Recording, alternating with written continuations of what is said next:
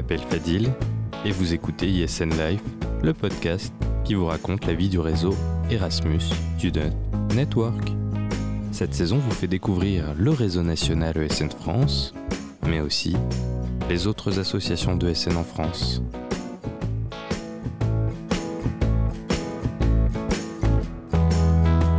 Mon invité du jour est un ancien d'ESN Le Mans. Vous connaissez sûrement mieux l'association depuis la NP Le Mans, mais sachez que si c'est une des petites associations du réseau, elle a souvent été impliquée. Au-delà de cette NP, elle a également organisé un Insight Weekend. Je m'en souviens très bien parce que j'avais un partiel en ligne à faire le dimanche après-midi en plein conseil d'administration et j'étais en train de composer. Enfin, ce qu'il faut surtout savoir, c'est que mon invité fait partie de ces multi-engagés au sein de SN. Il a été vice-NR, vice-nationale représentative. Il a aussi été en Lituanie, où il s'est engagé à ESN. Il a été dans divers comités. Il s'est motivé pour être le coordinateur national de la première édition des IEG, International Erasmus Games.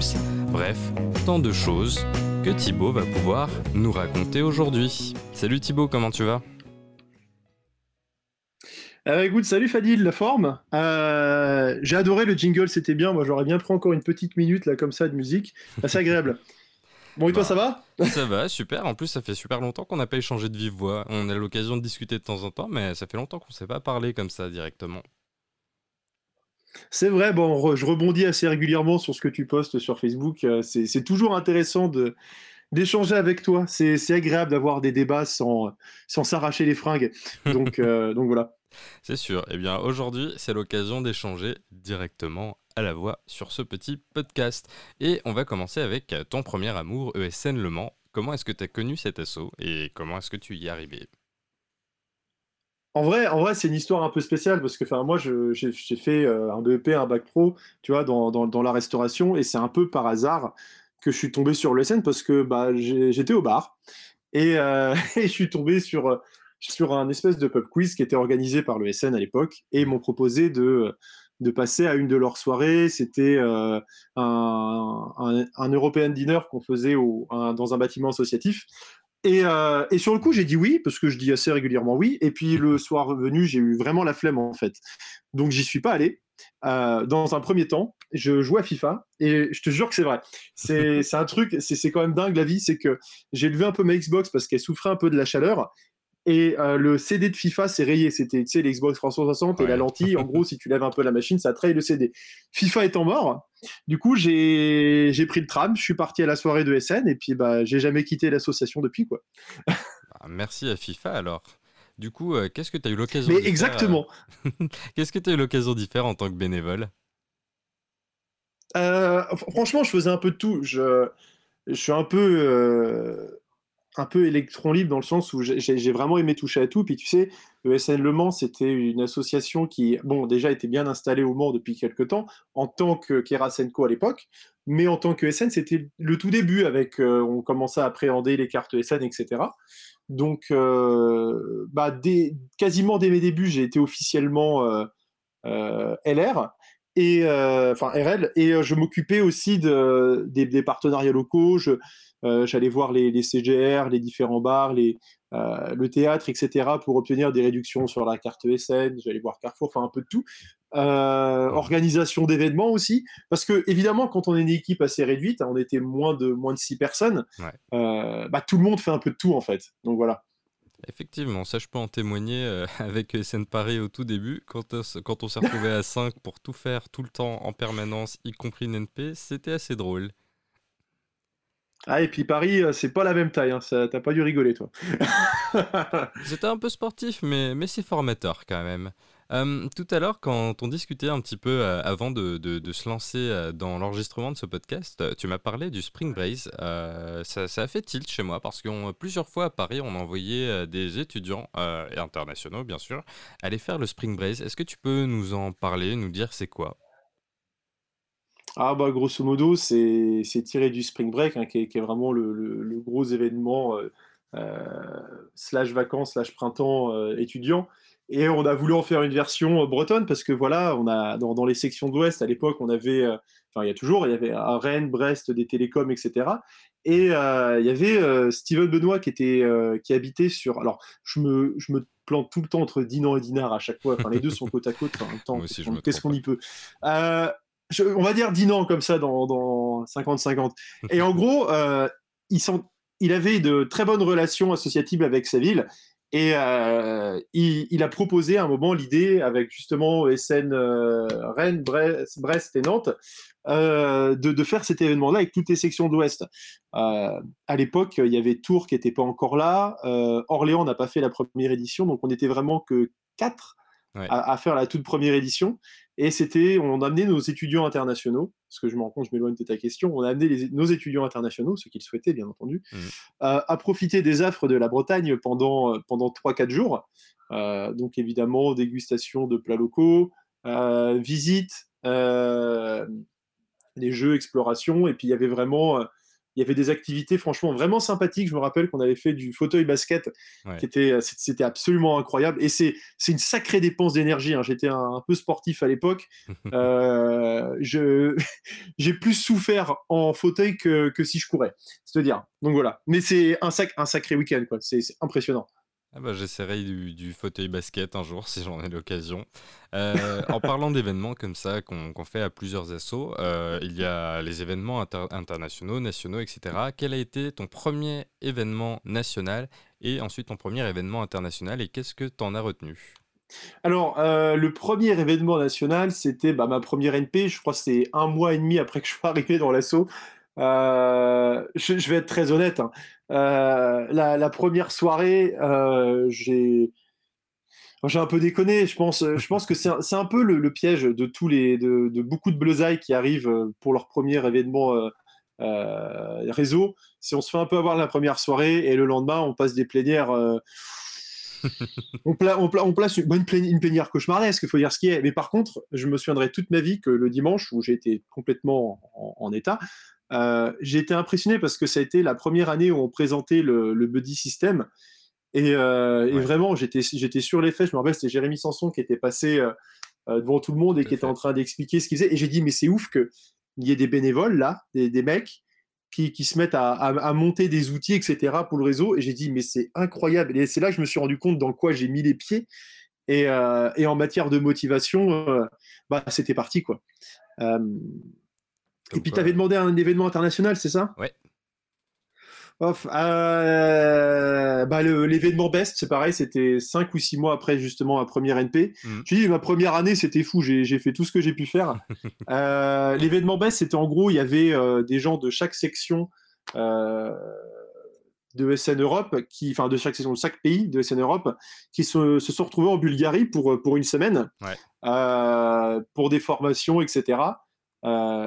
C'était euh, c'était impressionnant. Je crois que ça a été ma, deuxième grosse claque justement euh, du réseau quand on voit des, des, des, des, gens de tous les pays qui ont exactement la même passion que nous. Mmh. Euh, c'était énorme. Et d'ailleurs, je, je peux que conseiller les gens de, de s'investir dans le réseau SN et de ne pas avoir peur de l'international qui peut faire un peu, un peu flipper au premier abord, mais vraiment, c'est chaleureux, c'est cool et, et les gens sont toujours sympas et bienveillants. Quoi. Ça, je peux que le confirmer. Du coup, euh, tout ça, ça t'a archi motivé à t'engager sur, euh, ben déjà sur le national. Euh, tu t'es mis dans plusieurs comités, il me semble, et surtout, tu étais vice-NR. Alors, déjà, à quoi ça ressemblait un peu les comités pour toi Et ensuite, en quoi ça consiste d'être vice-NR alors, je me souviens que je suis arrivé au début des comités aussi. Il y a eu cinq. Oh, Non, non, non, non, j'ai dit. Non, j'ai dit une bêtise. Euh, parce qu'il y avait déjà le Comcom qui était là. Mmh. Mais en tout cas, ça a vraiment été structuré, je me rappelle, à l'époque, parce qu'on euh, n'avait pas vraiment de comité international. Euh, parce que j'ai fait, je, suis rentré quasiment directement dans le comité international. D'ailleurs, je pense que ceux qui me connaissent, là, ils vont bien se marrer. après ma première année, j'avais postulé pour, pour faire NR avec Coco. Et, et je me suis littéralement saboté je me suis littéralement saboté euh, par volonté de faire différemment. J'ai dit, je vais pas faire de, préparation PowerPoint, je vais aller comme ça. Pas en mode ma bite et mon couteau, mais vraiment en me disant, je vais y aller naturel, tu vois. Mmh. Et, je me suis viandé, je me suis gaufré comme, euh, comme pas permis. Donc Coco a été élu, et d'ailleurs, très bien, Coco que, j'aime beaucoup aussi. Euh, et euh, j'ai pris la place de vicénaire derrière.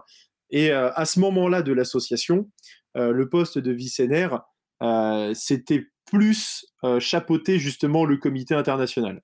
Voilà, grosso modo. Donc c'était faire des résumés de les, les résumés de ce qui se passait à l'international pour en faire une newsletter au national, hmm. présenter les autres sections d'Europe et ce qu'elles faisaient d'intéressant. Donc voilà, c'était les débuts du comité. quoi.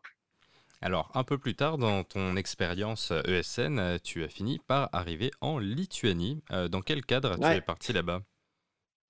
euh, tout d'abord un stage. Euh, je cherchais un. Alors, ça, part déjà de BEST, l'événement en Bulgarie. J'ai rencontré deux personnes de, Lituanie, de SN Lituanie, hmm. Et euh, je, suis tombé fou amoureux du pays. Et je, cherchais un stage et j'ai envoyé un mail au président de SN Lituanie. Je suis voilà, je cherche un stage et puis je trouvais ça intéressant de faire quelque chose dans, l'associatif. Il faut savoir que ça avait absolument rien à voir avec ce que je faisais, donc une licence pro en restauration, euh, que j'ai foiré d'ailleurs parce que mon stage n'avait rien à voir. Mais bon, je, j'avais envie de faire cette expérience. Mmh. bref. Et et puis voilà, donc euh, j'ai envoyé un mail, ils m'ont dit oui, et puis c'est comme ça que je suis arrivé en Lituanie.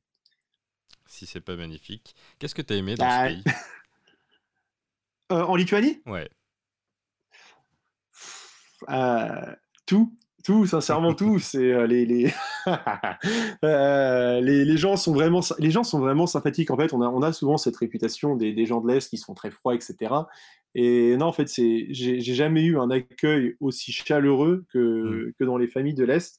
J'avais un ami qui s'appelait Dominikas la première fois que je suis arrivé justement en Lituanie. Euh, j'étais invité chez ses parents voilà, pour essayer de dormir le temps que je trouve un appartement. Première soirée que je suis arrivé, j'ai eu une, une, des tables les plus jolies que j'ai pu voir de ma vie. Et en tant qu'ancien cuistot, crois-moi que, que j'aime bien la bouffe. et j'ai, été sur les fesses parce qu'on était que trois et ils ont servi de la nourriture pour 12. Euh, comment dire, enfin, c'est ce genre de moment où tu as, as, presque envie de pleurer, tu vois. Tu dis, euh, c'est beau qu'on t'accueille comme ça, quoi, alors que les gens te connaissent même pas. Donc voilà. Est-ce qu'il y a quand même quelques trucs que tu as un petit peu moins aimé ou pas du tout? Ouais, ah, bof, oui, il y, a, comme tu sais, les Français on râle, hein, donc euh, il y a toujours des trucs à redire. Euh, déjà, la difficulté de trouver du fromage et du beurre de qualité dans l'Est, ça, écoute, faut, faut dire ce qui est. Hein. Je, sais que je m'en tiens à la bouffe, mais bon, c'est un vrai point négatif. Et mm. puis, euh, tu sais, il y a parfois ces, ces, petits moments euh, culturels dont tu te rends compte qu'une fois que tu es là-bas. Je vais donner un exemple. Toi, en France, nous, on fait, on fait assez régulièrement la, bise aux gens qu'on connaît, ou, même généralement, euh, tu sers la main au gars et tu fais la mmh. bise au, FIF, en tout cas, même moins maintenant quand même, mais à l'époque, ça se faisait un peu plus. Et euh, là, je me souviens qu'en Lituanie, tu, fais juste la bise, tu avais l'impression que. Enfin, c'était ultra choquant. Et c'est plein de choses comme ça. Alors, ça, c'est pas un point négatif, hein, mais euh, c'est plein de choses comme ça où, tu, sur le coup, tu te dis. bah, tu remets en question déjà ta propre culture, en fait. donc voilà. Bon là, pour le coup, en ce moment, c'est le Corona qui a remis en question euh, cette culture de la bise. Au moins, là, ça harmonise euh, tout le monde dans tous les pays. Ah oui, moi je fais ça lui de loin maintenant. Elle a beaucoup trop la flemme. Ah, je peux comprendre. Du coup, euh, même en Lituanie, tu t'es engagé ESN. dans quelle section tu t'étais retrouvé Alors, en fait, ils ont un fonctionnement un peu différent d'une autre euh, parce que eux, ils ont plusieurs sections par vie, c'est-à-dire qu'ils ont une section par université, ce qui mmh. est compréhensible vu le, lot d'étudiants internationaux qu'ils ont. Ils en ont énormément. Euh, ah ouais, c'est incroyable. C'est par université. Enfin, moi, je compare roman à chaque fois, mais euh, des, des, Erasmus, je pense que rien que l'université de KTU, il y en avait facilement, euh, je sais pas, une centaine. Mm. Et là, je parle que des Erasmus et des étudiants internationaux. Enfin, il y, a des bâtiments entiers remplis d'internationaux. Mm. Euh, donc, au départ, j'ai commencé avec VDU, qui était la, fac de lettres, euh, parce que c'est là où je connaissais le plus de monde. Et puis, petit à petit, j'ai décalé vers l'association de KTU, qui, elle, était, avait beaucoup de membres internationaux, en fait, à la fois dans le bureau et dans l'équipe. Et c'était beaucoup plus simple, en fait, pour moi de m'adapter et, et d'être intégré aussi, évidemment. Qu'est-ce que tu as eu l'occasion d'y faire en tant que bénévole? Euh, un peu de tout, euh, enfin un peu de tout. Je suis en train de réfléchir à des trucs un peu marquants. Euh, moi, je faisais pas mal de formations là-bas. Je faisais pas mal de formations pour les, nouveaux venus ESN, etc. Mmh. Explication de réseau, tout ça. J'organisais aussi assez régulièrement, enfin je faisais partie, je m'occupais des, des, événements internationaux, j'aidais aux événements internationaux qu'il y avait. je me rappelle que l'année où je suis arrivé en Lituanie, il y avait Educate qui a eu lieu. Et voilà, je faisais partie de l'OC. Enfin, c'est des choses qui me plaisaient. Évidemment, ne connaissant pas très bien le tissu associatif ou même le tissu social local, c'était très compliqué pour moi de, de faire d'autres choses qu'aider des initiatives en fait. Je pouvais mmh. proposer des idées, mais euh, là, c'était des missions plus compliquées pour moi. Évidemment, quand tu connais pas le terrain, c'est plus simple d'aider que de réaliser, tout simplement. En parlant d'éduquer, est-ce que tu as eu l'occasion d'en faire un? Bah ouais, celui de Lituanie. Euh, alors, j'y suis allé en tant qu'OC, mais j'ai aussi euh, largement profité des, des, formations et de, et de, et de l'ambiance, de l'atmosphère. J'ai retrouvé un peu ce que j'ai vécu à, au programme Best de Bulgarie. Euh, c'était assez intéressant. Et, puis voilà.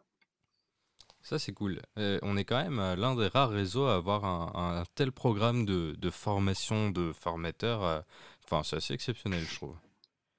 Ah ouais, bon après là je pense que Mika t'en parlera mieux que moi, mais euh, mais ah ouais tu regardes son Facebook, hein, Mika, hein, t'as tout, c'est moitié sport, moitié euh, moitié educate. Donc vas-y, hein, si tu veux avoir des abdos d'acier et tout savoir sur euh, former les formateurs, c'est sur Mika Golinski pour les petits nouveaux. Effectivement, petit bon plan. Du coup, pour toi, quelle différence tu vois un peu entre le fonctionnement de SN en Lituanie et ESN en France? Euh, le réseau est organisé de manière très différente en, Lituanie comme en France. Euh, déjà, je, trouve qu'il y a généralement beaucoup plus de membres en Lituanie par section qu'en France. Je pense qu'en France, on a quand même beaucoup de sections qui vont avoisiner entre 5 euh, et 11, 10, 11 12 personnes. Mmh alors qu'en Lituanie, c'est des sections qui, tapent à minima 20, 20 23 personnes. C'est des trucs de dingue. Alors, il y, a, évidemment, il y a toujours une ou deux sections à 10 personnes, mais la grande majorité, c'est des grosses sections. C'est ça qui est assez impressionnant. Après, dans la structure, euh, vu que le pays est quand même un peu plus petit en taille, c'est des choses qui vont beaucoup plus vite, en fait. Et puis, les deux villes principales, elles sont à moins d'une heure chacune l'une de l'autre. Euh, donc, en matière de communication interne, c'est beaucoup plus simple. On a beaucoup moins de. Enfin, c'est beaucoup plus simple. De manière générale, voilà, c'est beaucoup plus simple. Tout aussi efficace, mais beaucoup plus simple. Je vois. Est-ce qu'une NP lituanienne ressemble à une NP française, du coup? Ah, bah non, on a le French Dinner, nous. Donc, euh, déjà, rien que ça, euh, je pense qu'on met, euh, on, met toute l'Europe à genoux. Non, non, je rigole, mais en vrai, euh, les, lieux sont souvent beaucoup plus euh, stylés en, Lituanie. Moi, j'ai souvenir de cabanes dans les bois avec, euh, avec des, des saunas, des hammams et des baignades dans le lac glacé, ah, des balades sur la plage, etc. Je, j'ai très très bons souvenirs. Après, euh, sur les NP, généralement, il y, a quand même, il y a quand même beaucoup plus de monde qui vient parce que c'est vrai que le prix des NP en Lituanie, c'est pas la même chose. Il mm. C'est, faut dire ce qu'il y a, c'est beaucoup moins cher. Je, sais, je sais pas combien c'est maintenant, mais à l'époque, si tu n'avais pas une place garantie, on était entre 50 et 60 balles, je crois, sans les, sans les transports. On plafonne à 60.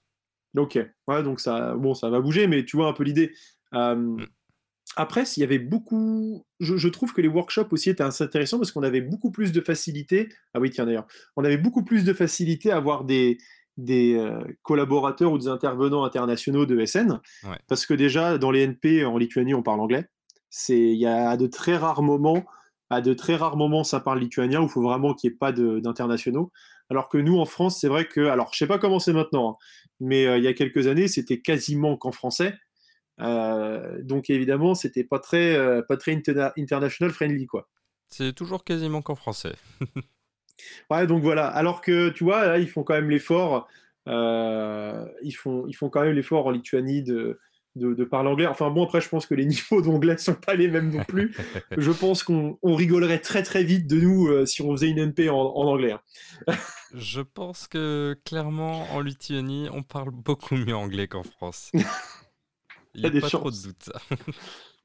du coup, euh, pour toi, si on devait s'inspirer un peu du fonctionnement lituanien ou si eux devaient s'inspirer un peu du fonctionnement français, de quel truc on devrait se nourrir chacun? Mmh, mmh. Bah, Au final, euh, les mentalités sont assez. Enfin, tu, remarques, je pense que tu es d'accord avec moi, une mentalité ESN et elle est, elle est presque la même dans tous les pays. Je pense que c'est, on est dans tous les cas, on est des gens qui, qui avons une ouverture d'esprit sur beaucoup, beaucoup de choses. toujours partant en plein de choses. J'ai jamais vu autant de gens colorés dans le sens, des gens qui ont une vraie couleur, une vraie personnalité que, que qu'à l'ESN. Hmm. donc, sur le plan humain, je pense qu'on n'a on pas grand chose à, à apprendre l'un de l'autre au, au, sens ESN, vu qu'on se ressent déjà beaucoup. Par contre, sur le sens pratique, Ouais, je vais, je vais, je vais, je vais retirer une, cartouche, mais euh, je pense vraiment qu'une NP en anglais, quand tu as des invités internationaux qui peuvent pas comprendre le français, euh, je, je, pense, je pense que c'est euh, que, que c'est important.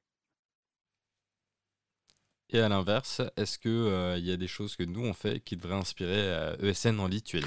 Ah bah oui, le, le, French dinner, évidemment. Moi, je suis pour un French dinner dans tous les pays d'Europe. Euh, non, mais c'est vrai, c'est vrai. Il y, a, tellement. En plus, franchement, on n'imagine pas, mais la gastronomie locale est absolument folle. C'est absolument dingue ce qu'on arrive à faire avec des patates là-bas. Euh, et il y a tellement de choses conviviales, etc. Euh, moi, je serais pas contre un petit, un petit plus comme ça. Ah, si. Et nos energizers, on a quand même des energizers de folie. Euh, notamment la danse du Limousin, euh, que je trouve assez facilement applicable en, Lituanie, mais qu'on ne fait pas. Euh, pour des raisons essentiellement pudiques, je pense. Je pense aussi. Ah bah oui, ils sont pas le Limousin là-bas, mais. du coup, c'est à la fois géographique et du pudisme. Ah oui, oui, oui, il y, a, une notion géographique euh, évidente. Je pense que nous, si on, si on arrive aussi bien à faire cette danse, c'est parce qu'on a le Limousin qui est pas très loin. C'est la seule raison. C'est sûr. Puis on a, on a des, on a des, on a, on a de très bons nudistes, euh, je pense, en France aussi. Euh, oui, il y a moyen, oui. je pense sincèrement. Du coup, l'an dernier, ESN euh, e Paris a organisé une édition des IEG International Erasmus Games avec 300 euh, participants quand même qui sont venus à Paris. Mais du coup, ces Olympiades, euh, c'est pas la première fois qu'elles se font. elles sont un peu familières parce que tu avais pu être coordinateur national pour l'une des éditions. Qu'est-ce qui t'avait décidé à te lancer là-dedans? Oh, bah, tu sais, à chaque fois, le leitmotiv, c'est pareil. Hein il euh, y a un truc qui passe, je tente. C'est aussi simple que ça. Ça m'est arrivé de me, de me, gaufrer deux, trois fois sur certaines choses. Il y a toujours, il y a toujours un peu de flip, mais euh, le, le, plaisir de tenter des choses et de faire mmh. des choses pour le réseau, euh, parce que tu sais, on parle souvent en ce moment, toi, de, des gens qui ont, des problèmes, tu sais, qui font des bore-out, les bullshit jobs, etc. Et je trouve que dans l'associatif, tu as quand même une chose que tu retrouves assez rarement dans le monde du travail, c'est voir la, la, conséquence de tes actions, tu vois. Mmh. Tu es, es, très rapidement dans le concret avec ESN et c'est ça qui est très agréable. Euh, et donc, c'est essentiellement pour ça que j'avais fait l'événement. C'était en quelle année? Euh, euh, je te dirais bien 2014 comme ça là, mais, euh, j'ai un petit doute. Tu sais, je suis vieux moi là. attends, je réfléchis. J'étais en non, attends. C'était c'était le moment où j'arrivais pour mon stage en Lituanie. C'était le moment où j'arrivais pour mon stage en Lituanie. je te jure, si tu me laisses 10 secondes, je te retrouve. Eh bien, eh bien le temps, le temps d'y réfléchir, si tu veux, tu peux nous raconter un peu comment c'est passé. 2014. Je suis 2014. tu vois, j'étais tombé bon au départ, c'est 2014. C'est en mars 2014. On garde 2014. Du coup, c'est quoi tes souvenirs de cet événement? Comment ça s'était passé? Est-ce que la France a gagné? Alors, euh, bah, alors non. Euh, ok, on a pris des branlées, mais, mais, mais, mais, quand beaucoup de délégations avaient ramené jusqu'à une vingtaine euh, de d'Erasmus, nous, on est parti avec 9 personnes. Voilà. J'ai envie que tu comprennes qu'on est parti avec 9, enfin 10 moi inclus et hmm. que sur ces 10 personnes, on a fait tous les sports. Ah, quand même. À 10.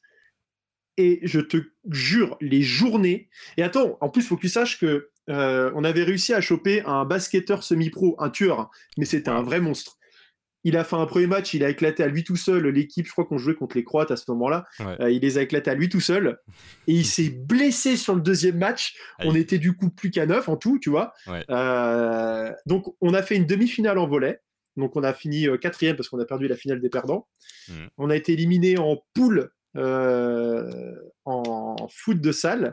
Et en basket, euh, on a été éliminé en poule aussi, tu te doutes bien. Voilà. On a tout misé sur le volet de toute manière. Mais on a reçu le prix de l'équipe la plus fair play. Ça vaut ce que ça vaut.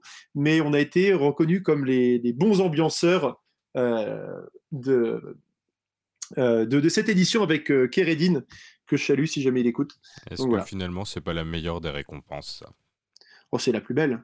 C'est ce qui compte. C'est la seule qui récompense ce que tu es parce que tu peux faire. Donc, donc tout est bon.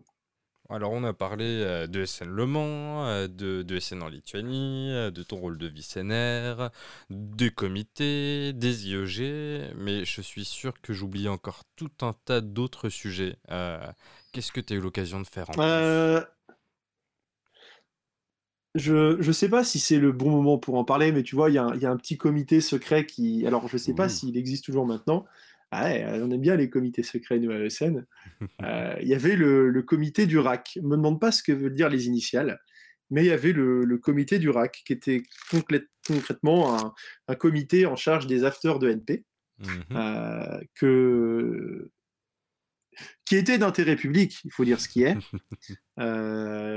qui était là pour s'occuper de... Tu sais, souvent, c'était des NP, dans des, on dormait dans des hôtels, etc. Donc, généralement, tu as d'autres personnes que nous dans l'hôtel. Je veux dire, on n'a pas encore la capacité de privatiser tout un hôtel, mais bientôt peut-être. Mais euh, et du coup, on veillait à ce que les gens euh, trinquent silencieusement dans le respect de la dignité humaine et on proposait des petites activités, etc. C'était un groupe, euh, un groupe fantastique.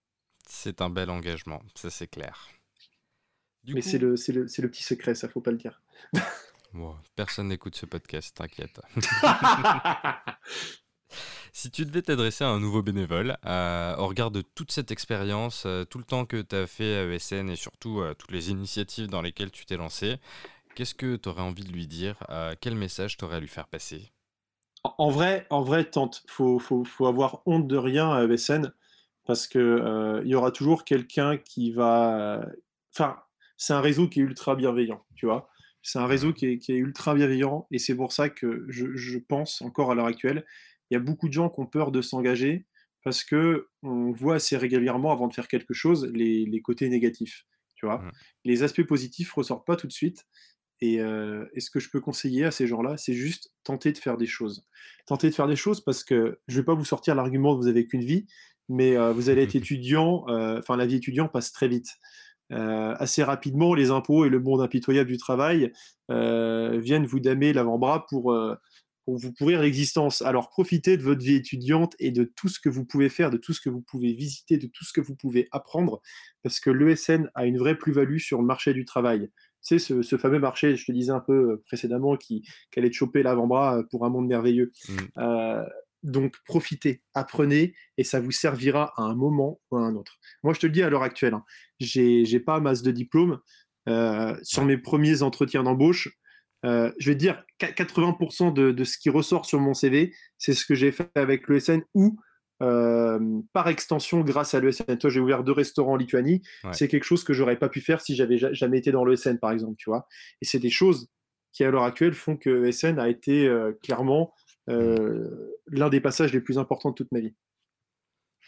C'est beau. Franchement, je trouve ça très émouvant comme message.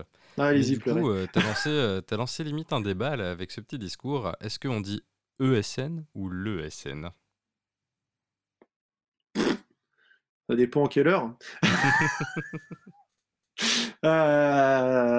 parce qu'il y a vraiment un débat, vous avez rien d'autre à ah faire, les mecs. clairement rien d'autre à faire. Euh, ESN ou on va à ESN Ah Bah moi écoute, tu sais quoi, je dis les deux en fonction de ce qui me paraît le plus fluide. Euh, mais si je m'en tiens à ce que, ce que vont dire euh, les, internationaux, eux ils disent ESN directement sans, sans dénominateur devant. Donc. Euh, Sauf les Italiens. non, je... Ouais, mais enfin, les Italiens, ils disent ESN avec les mains aussi, ça compte pas. mais en vrai, en, vrai, je, fais, du coup, je vais partir team ESN dans ce cas-là. Magnifique. Bon, bah, le débat est clos pour tout le monde. On dit ESN, du coup. Exactement. Et si jamais des questions, n'hésitez pas à venir me voir. Merci beaucoup Thibaut d'avoir pris le temps de partager ton engagement avec nous. Alors comme tous mes invités, tu dois choisir une chanson pour conclure ce podcast. Euh, laquelle? Pourquoi? En vrai, en vrai c'était super dur parce que euh, je, vais, je, vais, quand même en placer deux. Euh, parce que j'hésitais très longuement avec une musique que j'écoute énormément en ce moment. Je sais si je vais faire le snob, mais ça va être fantastique. Laissez-moi me saucer un petit peu. Euh, le, troisième mouvement de Moonlight Sonata de Beethoven, qui est un des morceaux les plus puissants que j'ai jamais entendu de toute ma vie. Hmm. C'est euh, l'intro au piano est, absolument incroyable. Et si vous avez une musique à écouter aujourd'hui, allez-y, foncez. Mais euh, le morceau que j'ai choisi, c'est Night of Sidonia de Muse, de l'album Black Holes and Revelation, sorti en 2010, après un passage en studio mouvementé. bref, un, morceau incroyable euh, avec un riff de guitare en solo qui est juste incroyable aussi, le clip qui est très bon, bref, tout est bon là-dedans. Ça rappelle un peu les westerns, et euh, la version live est encore meilleure, euh, avec une intro à l'harmonica que je ne peux que vous recommander. Ah, c'est dommage, j'ai pas pris cette version pour ce podcast, mais du coup, vous l'aurez retenu, allez écouter la version live. C'était ESN Life, le podcast qui vous raconte la vie du réseau Erasmus Student Network. Je vous dis à très bientôt pour un nouvel épisode.